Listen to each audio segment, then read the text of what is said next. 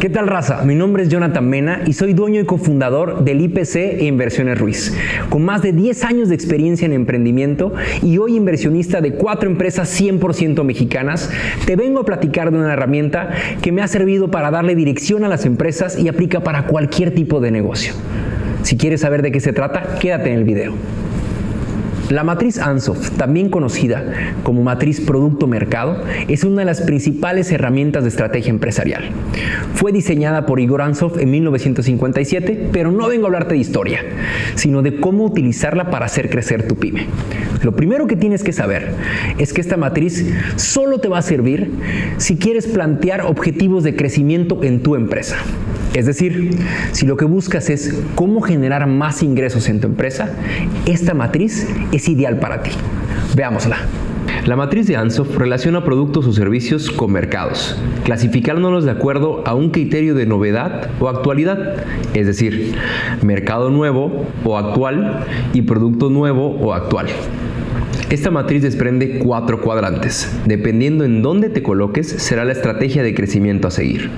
El primer cuadrante se encuentra en la intersección entre productos actuales y mercados actuales y se llama penetración de mercado.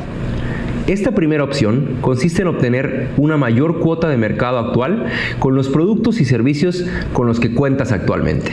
Es decir, que te generen más ingresos los mismos clientes con los productos que ya tienes. Esto se alcanza de cualquiera de las siguientes formas. 1. A través de la venta cruzada. ¿En qué consiste la venta cruzada? Es sencillo es vender productos que complementen tu producto estrella. Asumiendo que tú tuvieras una pollería, en este caso hipotético, tu producto estrella sería vender pollos.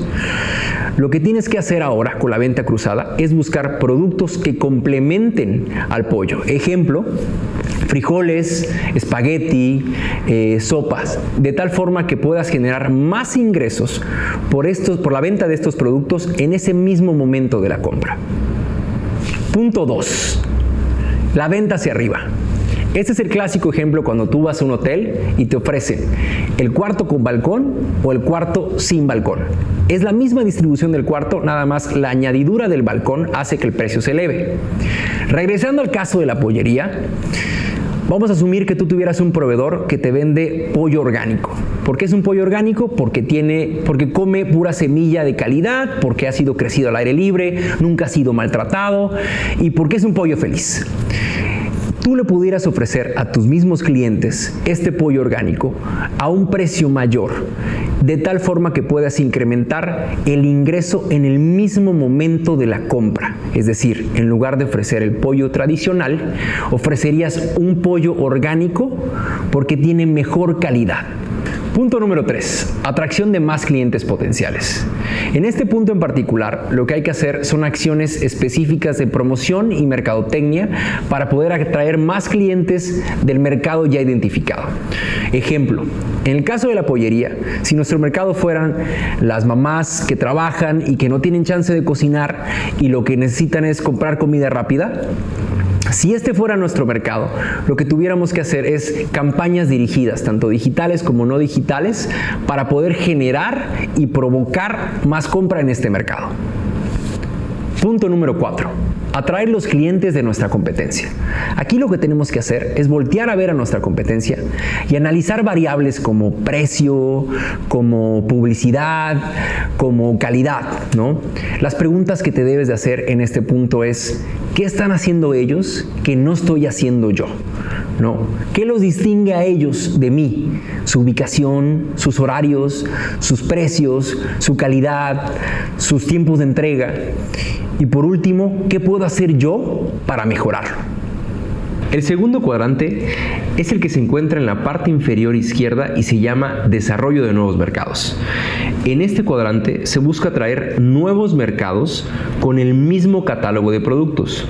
Lo primero que hay que hacer es saber cuáles son las características específicas de tu mercado actual, como demográficas, geográficas y psicosociales. Después, identificar los canales de distribución que existen para vender tu producto o servicio y cuáles están utilizando en tu empresa actualmente.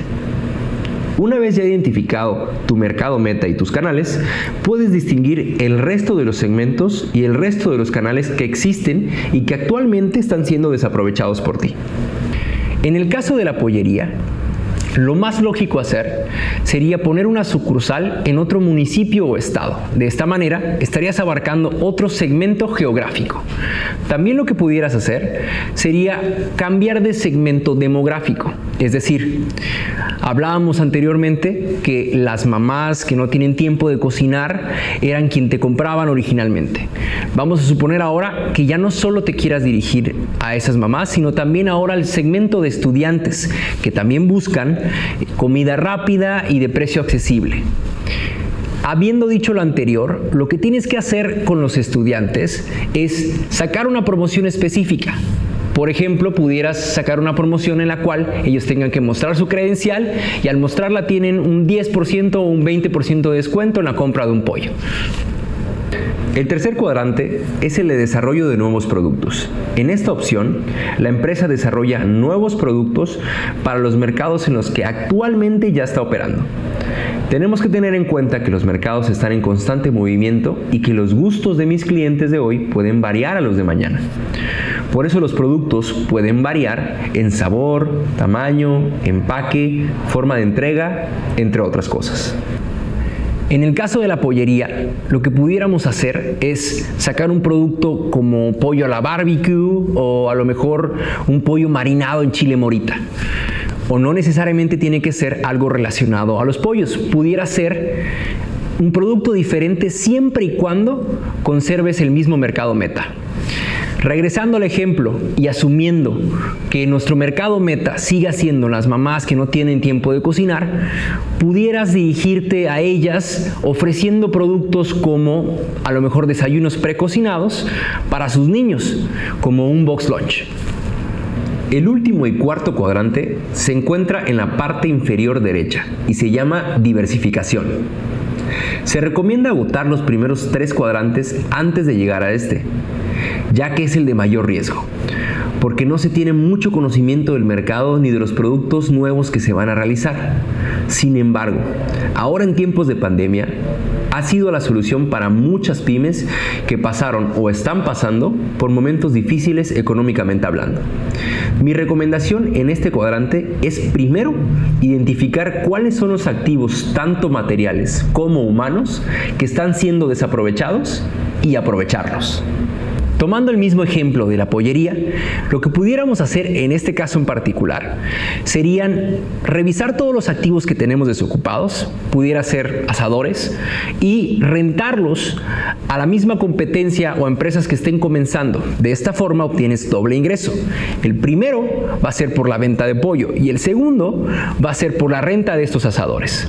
O bien, pudieras, en lugar de aprovechar los activos fijos, aprovechar los activos humanos, es decir, el conocimiento que tienes de la pollería, y pudieras dar cursos de asado de pollo, a lo mejor en sociedades de parrilleros. Recuerda que todos estos cuadrantes, cualquiera que elijas, lo que van a hacer es ayudarte a crecer en tu empresa y a generar más ingresos. Bueno, raza, así como esta herramienta, hay muchísimas que te pueden ayudar a hacer crecer tu pyme. Espero que logres dominar la matriz de Ansoft al 100. Si quieres que platiquemos de algún tema en los próximos videos, házmelo saber en los comentarios. Y recuerda, no hay peor fracaso que no intentarlo.